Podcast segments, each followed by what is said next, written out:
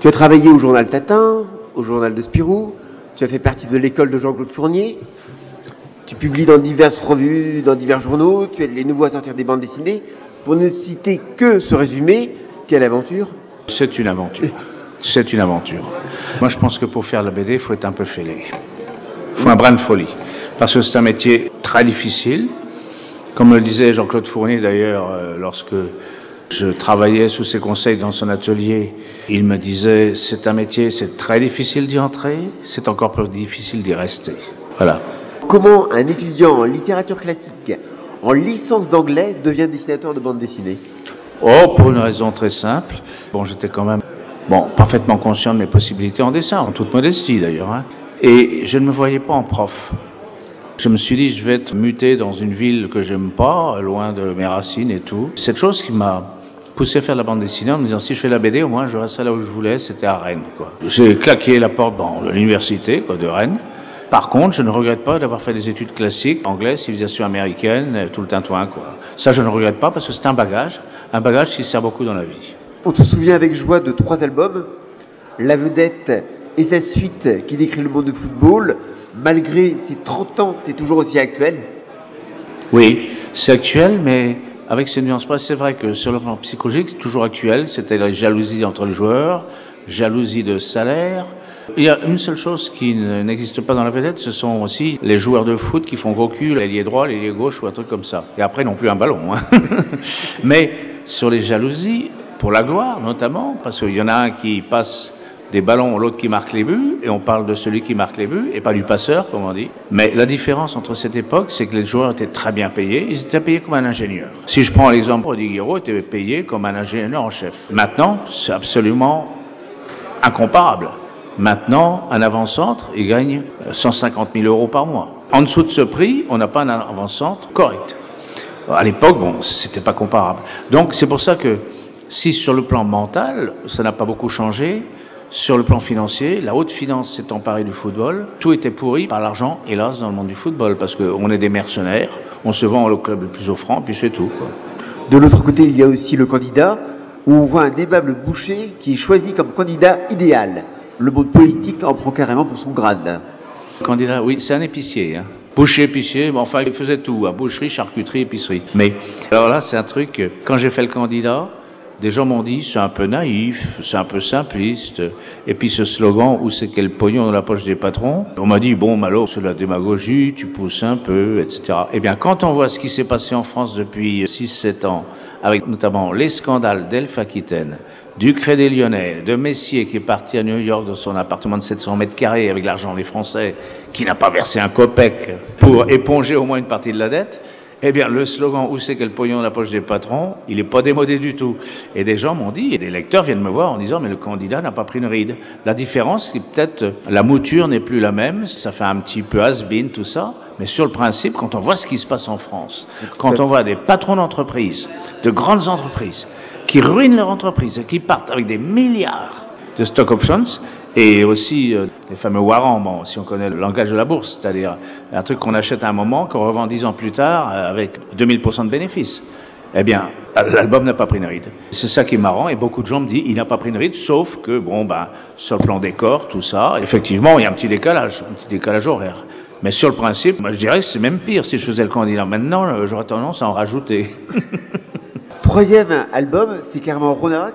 Et là, on a carrément des nouveaux tomes qui sont parus chez Petit Louis. Comment s'est passée la rencontre avec les éditions Petit Louis? Ah ben c'est très simple. Bruno et Muriel, moi on se connaît depuis longtemps. Bruno et Muriel euh, m'ont proposé, voilà, nous on est prêts à reprendre le candidat. Ça a commencé par ça. Alors j'ai dit à Bruno, attention, casse-cou, casse-gueule, parce que un remake, ça peut être très bon, mais ça peut aussi foirer complètement. Bruno, il a mis le paquet, et je reconnais un réel courage, mais j'avais mis en garde, je dit attention. Hein. Or, il semble quand même que le candidat marche bien, alors que le premier tome s'est déjà vendu. Il y a déjà des lustres, on est déjà à la préhistoire. Et il a eu le courage de le faire, et ensuite, après le candidat, il m'a dit, écoute, on va reprendre la série Renard. Je dis, alors là, pourquoi pas? Parce que la série Renard, contrairement au candidat, qui est une histoire qui se tient en elle-même. Il faut pas faire de suite, c'est pas la peine. Alors que la série Renard, elle est atemporelle, si je puis dire. Et j'ai repris Renard avec 20 ans, 25 ans de décalage, comme si c'était passé trois semaines d'interruption. parce que le personnage est atemporel, l'héroïne est atemporelle. Il suffit de rectifier le tir. À l'époque, les portables n'existaient pas, maintenant ça existe. Des choses comme ça, par exemple. À l'époque, l'ordinateur n'existait pas, maintenant ça existe. Donc, on rectifie le tir, on réactualise, mais les personnages n'ont pas bougé. Et euh, ce que j'aime bien dans cette série, c'est qu'elle est atemporelle. C'est-à-dire, j'ai même repris des personnages dans le troisième album qu'on va retrouver. Ce sont des personnages qui viennent de la vedette, notamment le fameux Popov, qu'on a pris pour le Popov et qui était un maçon. Eh bien, je l'ai remis dans l'histoire et à ma grande stupéfaction, je me dis, mais on a l'impression que ça a été fait il y a un mois, que le personnage revient d'un mois, alors qu'il y a 25 ans de décalage. C'est pas n'importe quoi, c'est un quart de siècle. Quand même. C'est la magie de la bande dessinée. C'est la magie, c'est la magie. Je suis très attaché à cette série Rona parce que malgré tout, c'est une série qui a bien marché à Ouest France. Le seul problème à Ouest France, c'était une maison d'édition qui faisait du tourisme, notamment Bon, c'était le Mont-Saint-Michel, le Cronan, etc., les chapelles bretonnes, tout. Et quand ils se sont rendus compte le coût de la bande dessinée, parce qu'il faut payer le dessinateur, il faut payer le coloriste, quand ils ont vu le coût au départ d'une bande dessinée, il faut des années pour amortir. Or, on sait qu'un dessinateur n'est jamais rentable sur le coût. Il faut attendre 4-5 ans.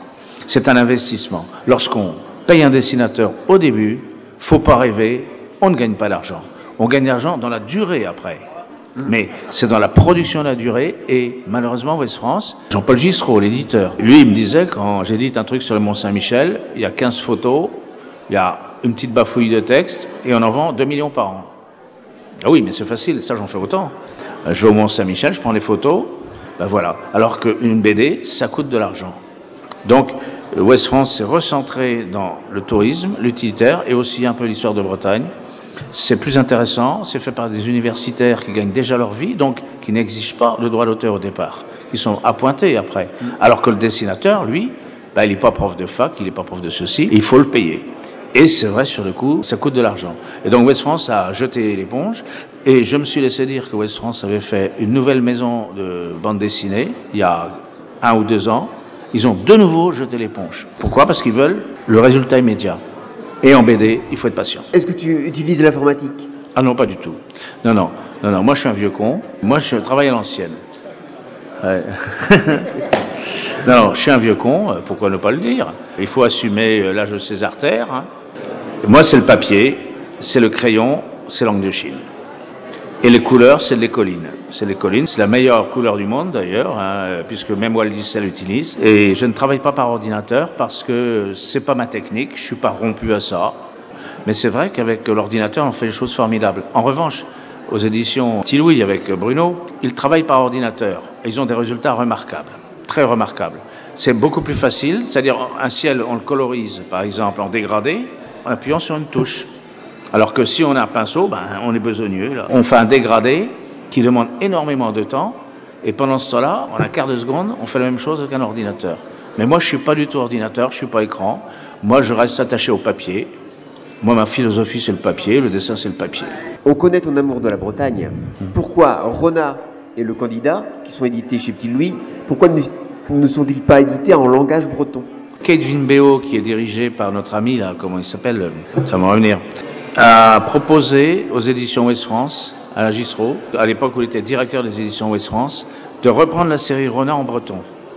Donc, faut pas être injuste, hein, ce n'est pas du tout de la négligence de leur part ou du dédain. Il m'avait dit, Malo, est-ce que tu es d'accord qu'on édite Ronin en breton? Je dis, bien sûr. Et c'est Gisro qui les a dissuadés, parce qu'il a dit, vous allez vous casser la gueule, vous allez perdre du pognon. Parce que éditer en français, c'est déjà une performance. Faut pas croire. Hein, il faut les vendre les bouquins, il faut les vendre, faut en faire des festivals, etc. pour les vendre, pour les promotionner. Et il l'a dissuadé. Peut-être pour une autre raison aussi, il s'est dit l'édition en langue bretonne va faire la concurrence à l'édition en langue française. C'est un mouvement d'honnêteté de sa part. Il a dit vous allez vous casser la gueule, vous allez perdre de l'argent, mais il y a eu des propositions. D'accord. Mais attention, ce n'est peut-être que partie remise, bien sûr. Quels sont les projets à venir? Oh là là, c'est pas ça qui manque. Bon. En résumé alors D'abord, je voudrais terminer la taupe de Botadogogo, qui est une histoire complètement folle. Je suis en ce moment sur le troisième tome du Rona, qui s'appelle Apocalypse Now. La fin est complètement déjantée, et ce sera la fin du triptyque. Ce sera la fin du triptyque, même s'il reste encore des sous-entendus que je reprendrai dans une autre série après. Mais le triptyque se terminera avec Apocalypse Now, et notamment l'intrigue de cette maison qui est vendue une véritable fortune au bord de la mer. envahie par les grandes marées parce qu'elle était bâtie sous le seuil des grandes marées. Il y aura une chute puis une contre-chute. C'est à la fin qu'on saura pourquoi un homme d'affaires s'intéresse à cette maison qui est complètement minable, inhabitable, pour des raisons, bon, mais on va pas déflorer le sujet, ça va sans dire. Sûrement pas. bah écoute, merci beaucoup. Moi aussi, Et bon merci et bon appétit.